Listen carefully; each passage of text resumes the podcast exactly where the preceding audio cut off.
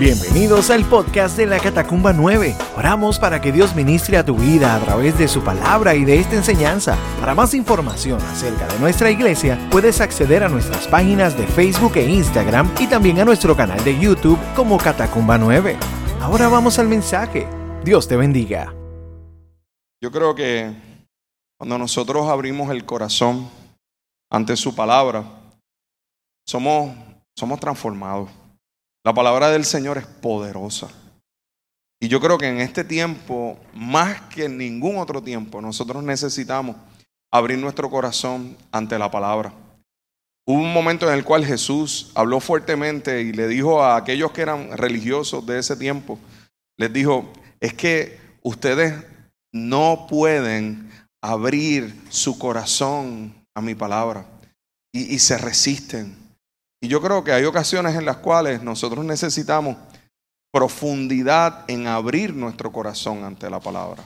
Y, que, y necesitamos con todo nuestro ser decir, Señor, yo quiero que mi corazón esté sensible a tu palabra, sensible a tu voz. La palabra de Dios es lo que Dios piensa, es como, es como e, ese bálsamo que podemos tener de nuestro diseñador, de quien nos diseñó. Y yo creo que, que Él conoce cada etapa, cada tiempo. Así se lo decía a sus discípulos. El Padre ha puesto en su soberana voluntad cada tiempo. Y hay tiempos que nosotros desconocemos cuáles son las amplitudes de ellos. Yo sé que hay mucha incertidumbre en cuanto a cuánto tiempo va a tomar esto. Y por eso yo creo que la palabra, ante la incertidumbre, y ante las preguntas trae múltiples respuestas. Y, trae respuestas que van en diversas direcciones porque sabemos que a través de ese tiempo puede ser que estemos en diferentes circunstancias. Quizás tú estás bastante calmado en este tiempo, pues hay una palabra para ti. Quizás estás con mucha ansiedad, con mucho afán, también hay una palabra de Dios para ti. Quizás estás temeroso, yo creo que todos hemos estado temerosos de las implicaciones de este proceso. También hay palabra de Dios. Entonces, creo que cuando el Señor nos muestra esto, necesitamos entonces anclarnos a la palabra para que en cada etapa de nuestra vida podamos entonces tener una herramienta espiritual para vencerla. Yo quiero que, que vayas conmigo a la palabra. Hoy yo, yo quiero volver a un, a un, a un momento de Jesús.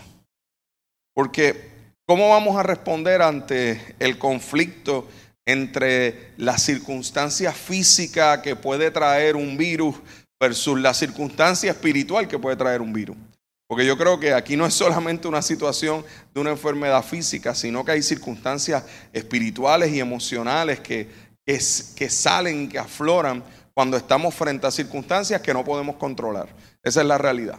Nosotros estamos en una situación que necesitamos confiar en que Dios tiene el control. Pero nosotros podemos controlar lo que nos corresponde, pero hay áreas que no vamos a poder controlar. Así que cuando vamos a la escritura, quiero que vayas conmigo al libro de Marcos capítulo 2.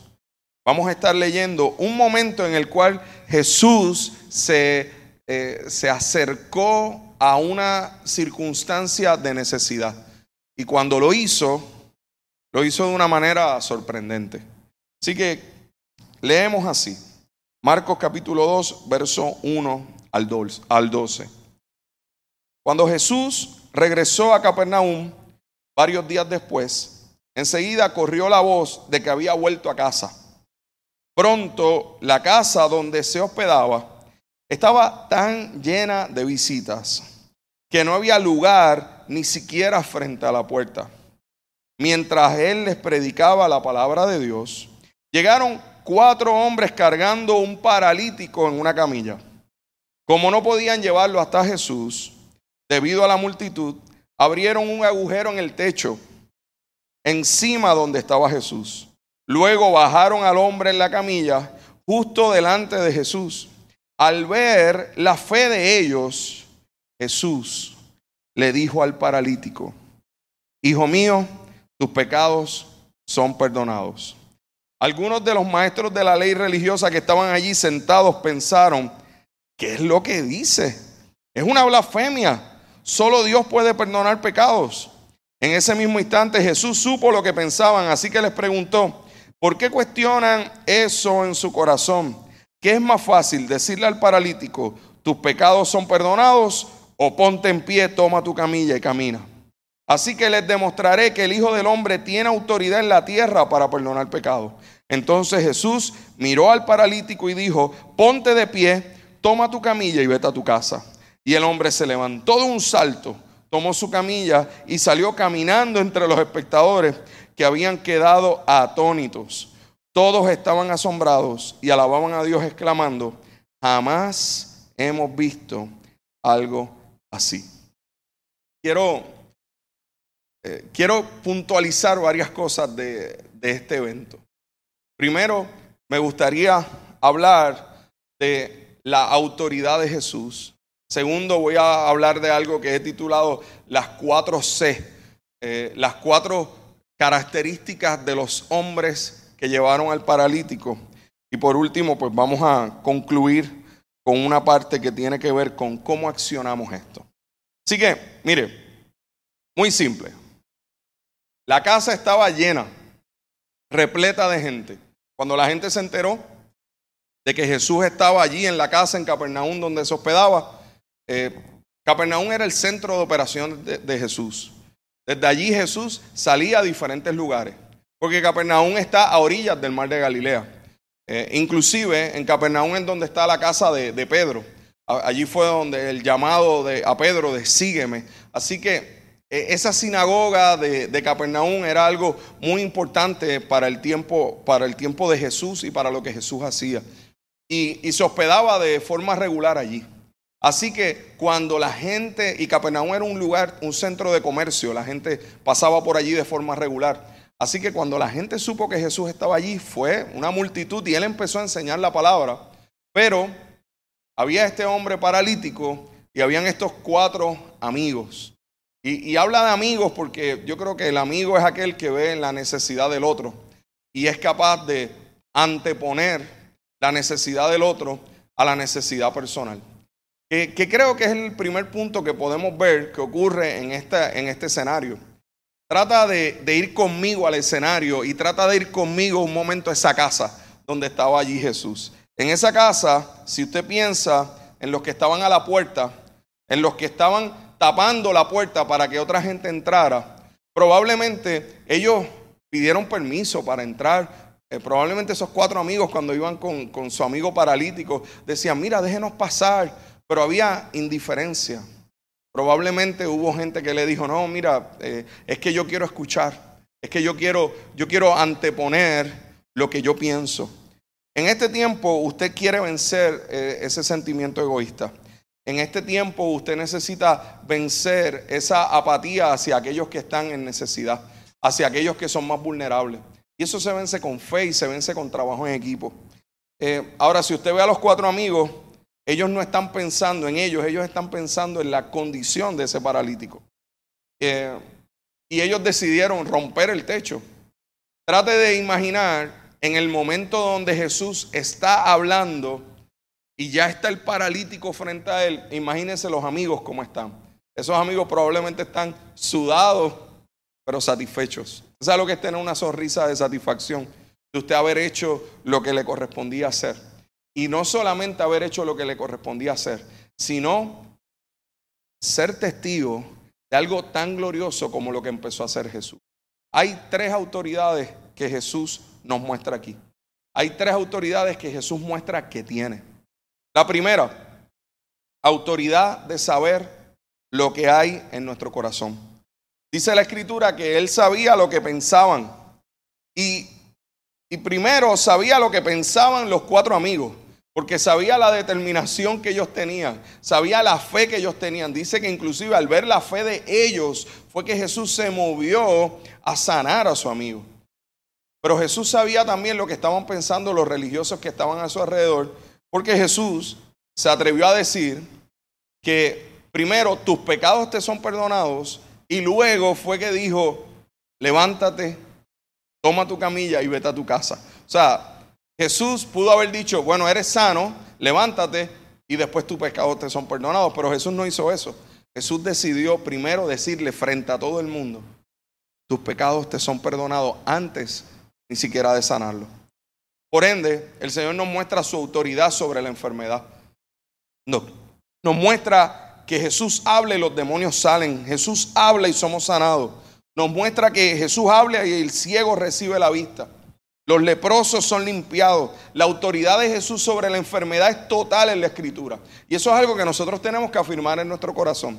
Cuando usted ve los evangelios, se siente y los estudia durante este tiempo que usted probablemente tiene más tiempo disponible para para edificarse espiritualmente, usted va a ver regularmente que Jesús muestra su autoridad sobre todas las cosas que nosotros no podemos controlar, sobre todas las cosas que nosotros no podemos manejar. Él muestra su autoridad. Y la tercera autoridad que muestra es la autoridad para perdonar.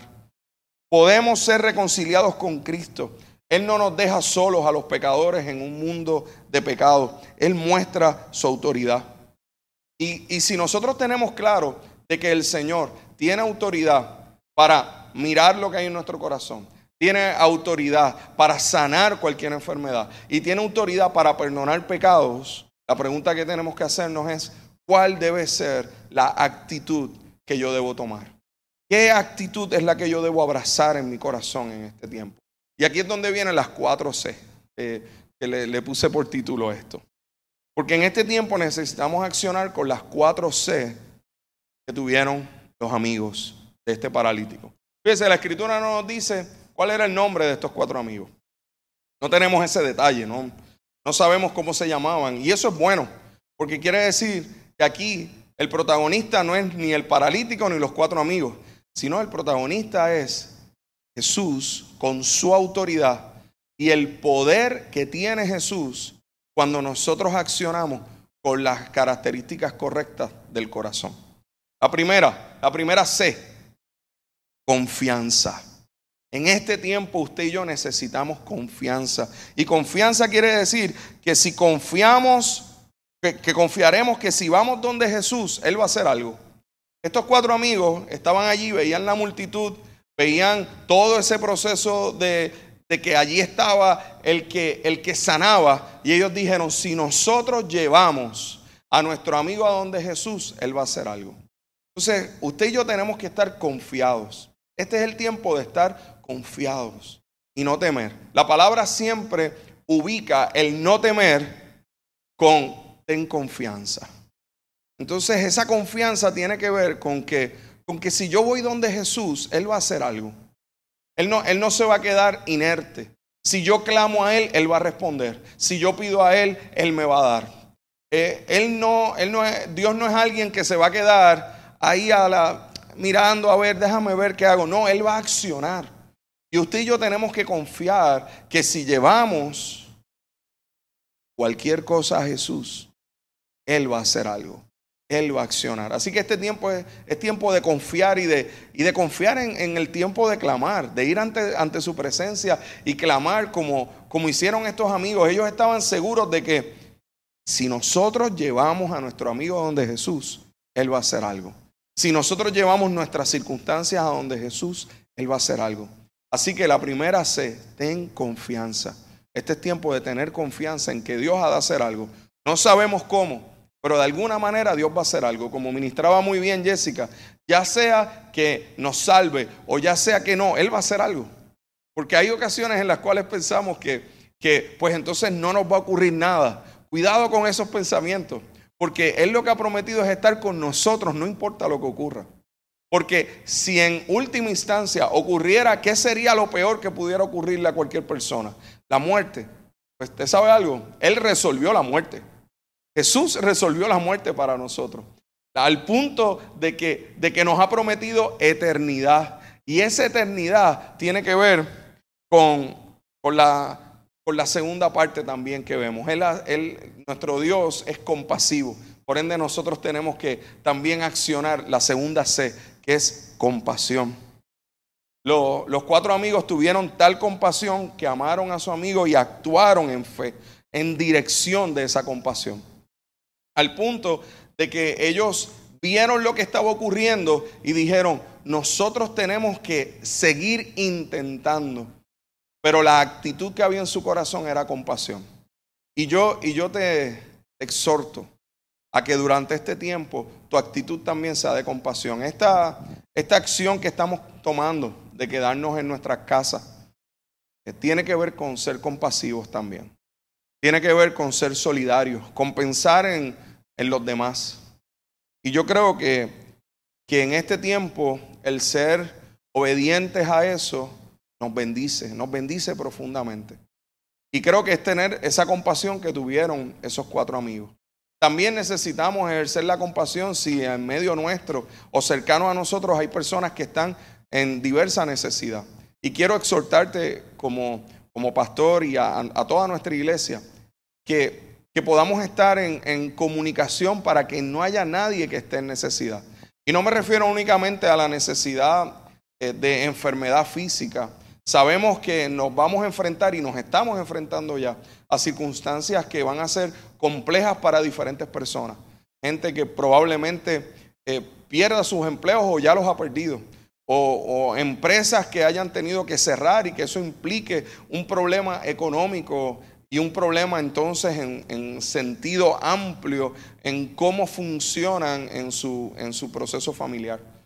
Nosotros queremos eh, abrazarte como iglesia y cubrirte, sabiendo que el Señor tiene cuidado de nosotros, sabiendo que por nada estemos afanosos, sino que sean llevadas nuestras peticiones delante del Señor, que confiemos en su dirección y confiemos en su palabra. Pero, pero es importante también que nosotros podamos ser compasivos y si alrededor nuestro hay alguien que está en alguna necesidad, que podamos ayudarle y que podamos juntos llevarla donde Jesús. La tercera C, creatividad. Eh, estos, estos cuatro amigos fueron demasiado creativos. Ellos no se dieron por vencidos. Creatividad es que ellos vieron la situación y no se rindieron.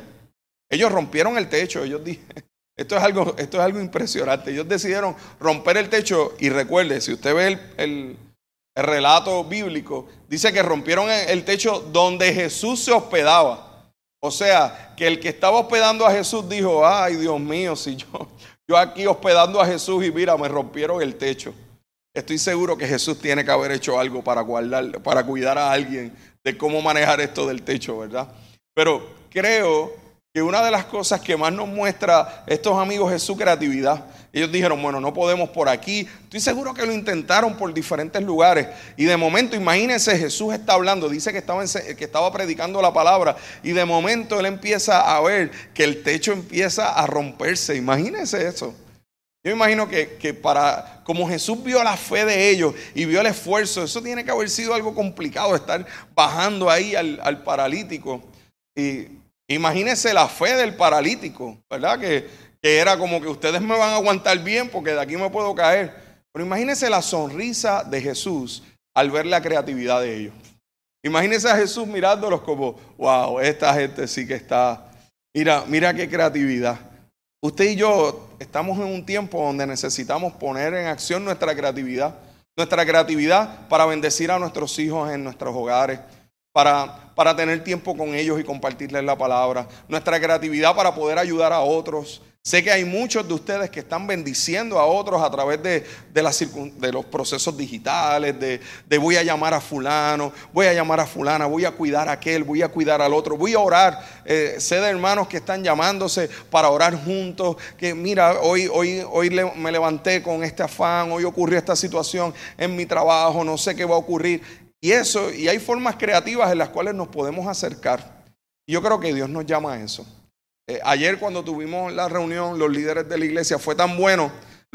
tengo que decirle que los primeros 15 minutos los tuve que dejar, no, no, no empezar la reunión, sino dejar que todos se saludaran, porque estaban locos por verse. Y el vernos ahí las caras fue todo un tiempo donde lo que hicimos fue reírnos. Y a veces, a veces esa risa es de tanta bendición. Y necesitamos entonces creer que la creatividad Dios nos la va a dar. te digo algo delante del Señor. Dios te va a dar creatividad para este tiempo. Te va a dar creatividad para bendecir, para ayudar a otros. Te va a dar creatividad para bendecir tu casa. Eh, solo, solo confía. Recuerda la primera C. Confía. Confía que Jesús va a hacer. Confía que Él va a hacer. Que tu corazón se llene de compasión y te aseguro que el Señor te va a dar creatividad. Por último, la cuarta C. Contagio. Sé que quizás es como que, ay, pastor, en serio que usted va a traer la palabra contagio en este momento. Y es que es inevitable que uno esté pensando, la palabra contagio en este tiempo creo que es la palabra más fácil de uno explicar y de uno utilizar en una predicación. Porque yo creo que todos sabemos lo que tiene que ver con el contagio y lo fácil que puede ser el contagio de este virus. Pero hay algo que se contagia más rápido, que es más poderoso, que es más impresionante que el virus, la fe. La fe es contagiosa. Y nosotros necesitamos tener la característica de, estos amigos del paralítico que eran contagiosos. Ellos contagiaron, primero se contagiaron entre ellos. Wow, tú tienes fe, tú crees que si vamos donde Jesús se puede. Y uno le dijo al otro, pues sí, yo creo que sí. El otro dijo, ¿qué tú crees? Mira, es que necesitamos cuatro. Pues búscate al otro. Mira, ¿qué tú crees? Y, me y contagiaron al paralítico, porque el paralítico probablemente era el que menos fe tenía. Y estaba ahí. y ellos le dijeron, Dale, brother, vamos a hacerlo. Y probablemente cuando empezaron ese movimiento y trataron de ir y no se podía, imagínense el paralítico, probablemente, ¿verdad? Porque el paralítico no era mudo, ¿verdad? Él hablaba, él, no era ciego, él veía, él estaba viendo todo lo que estaba pasando y probablemente les dijo, mira muchachos, déjenlo ahí, vámonos para casa, no se preocupen, eh, es que esto está bien difícil. Y, y uno le dijo, no, pero mira, vamos por el techo. Y probablemente él dijo, ¿qué? Por el techo. Y a lo mejor lo miró a los ojos y le dijo, mano, ten fe. Jesús está ahí. Vamos, dale. Y, le contagió la fe. Entonces en este momento, en lugar de contagiarnos el temor, que también puede ser bien contagioso, en lugar de contagiarnos la incertidumbre, en lugar de contagiarnos el que, ay Dios mío, ¿qué va a pasar? Contagiemos la fe. Contagiemos la fe, contagiemos la esperanza, la esperanza gloriosa que proviene del Señor.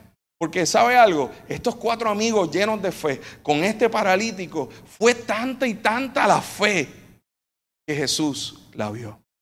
Y Jesús se, les, se, se emocionó de esa fe, al punto que esa fe desató el poder de Dios. Desató el poder de Dios. Y Jesús vio a ese paralítico bajando y dijo, bueno, este hombre tiene un problema de parálisis física, pero tiene un problema de parálisis espiritual que es más profundo. Porque la fe desata ese poder y esa autoridad. Y por eso fue que lo miró. Imagínese ese paralítico cuando, cuando el, el paralítico lo que esperaba era esa sanidad física, pero Jesús lo miró y le dijo, tus pecados te son perdonados. Y esto nos trae, nos trae la esperanza gloriosa de ese perdón. Y cuando Jesús dijo eso, obviamente el paralítico seguía paralítico, pero ya era alguien nuevo, ya era alguien renovado. Lo que Jesús alcanzó para nosotros, hermanos, al perdonar nuestros pecados, es mucho más profundo que cualquier sanidad de enfermedad.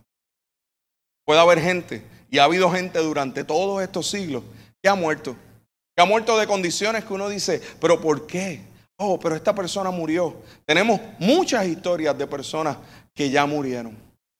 Pero lo importante no es la muerte física, es esa muerte espiritual. Y Jesús fue a la parálisis espiritual de este hombre primero. Y ese es el contagio que nosotros tenemos que hacer. Contagiar de fe para que la gente sepa, para que todos sepan que lo que Jesús va a sanar primero es esa, esa eternidad el que usted y yo podamos estar en eternidad con Él. El que ese perdón de pecados sea real en nuestra vida.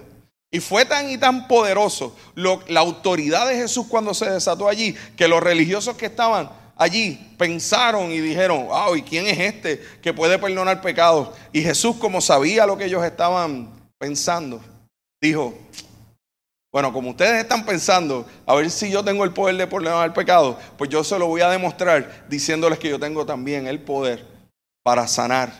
Así que levántate, toma tu camilla y anda. Y quizás tú nos estás oyendo ahí y estás diciendo, wow, yo, yo quisiera ser de los cuatro amigos que tuvieron fe, pero realmente me identifico con el paralítico.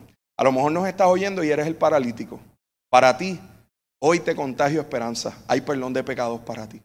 Hay libertad de Dios para ti. Hay libertad de esa parálisis. Levántate, toma tu camilla y anda en el nombre de Jesús.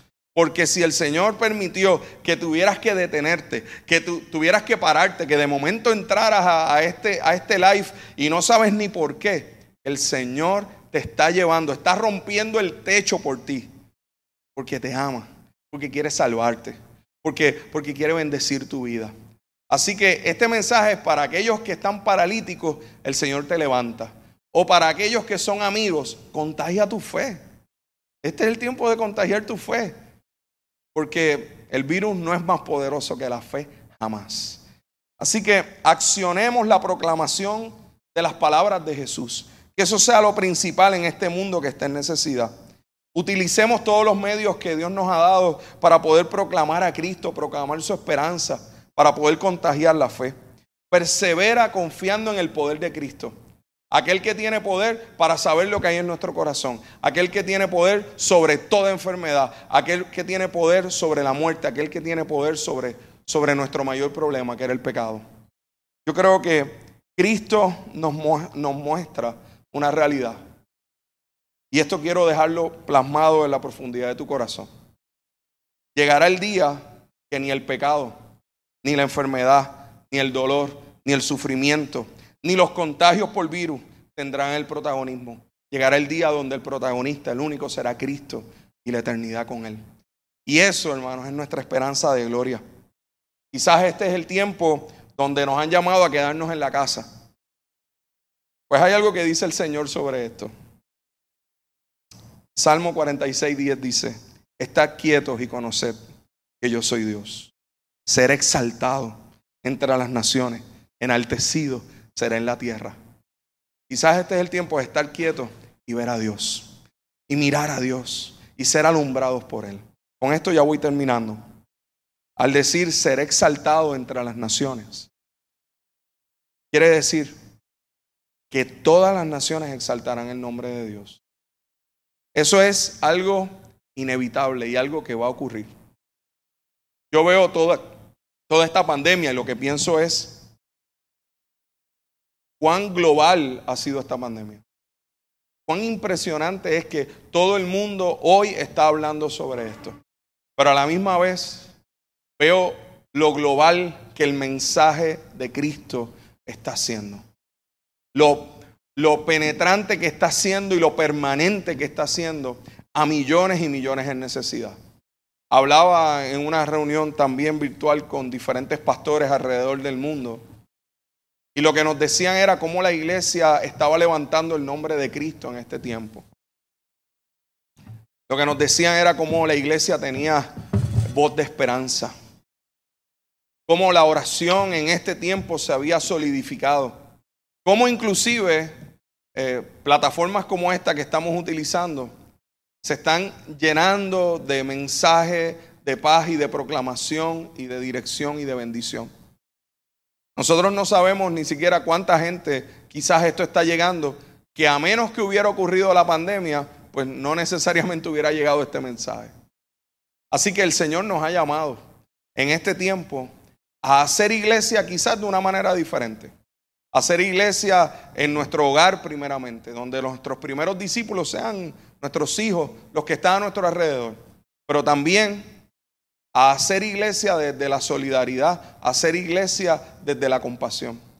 Abraza, abraza estas cuatro características. Ten confianza en que Dios va a hacer algo. Yo no sé cómo Dios lo va a hacer, no sé cuándo Dios, Dios lo va a hacer, pero yo sé que Dios va a hacer algo. Ten compasión eh, sé solidario, quédate en tu casa.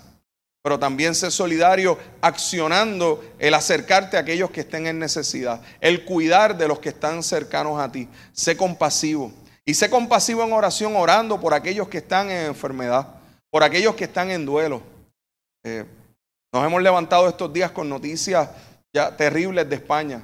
Tenemos grandes amigos en España, pastores que nos han escrito, oren por nosotros, oren por la iglesia ya está tocando a diferentes personas el duelo en medio de estas circunstancias. Necesitamos en oración cubrirles. Eso es ser compasivo. Seamos creativos. El Señor, te ha llamado este tiempo a ser creativo. Y van a haber cosas que Dios te va a dar que van a ser únicas y exclusivamente para ti. Y que, y que Dios te va a dar para bendecir. Y creo que cuando nosotros hacemos lo que el Señor nos llamó a hacer, entonces contagiamos. Así que sé contagioso de fe. Lleva el contagio de la fe conforme al poder de Dios. Esperamos que Dios haya ministrado a tu corazón a través de este mensaje. Para más información acerca de nuestra iglesia puedes acceder a nuestras páginas en Facebook e Instagram y también a nuestro canal de YouTube Catacumba 9. Gracias por estar con nosotros. Será hasta la próxima semana. Dios te bendiga.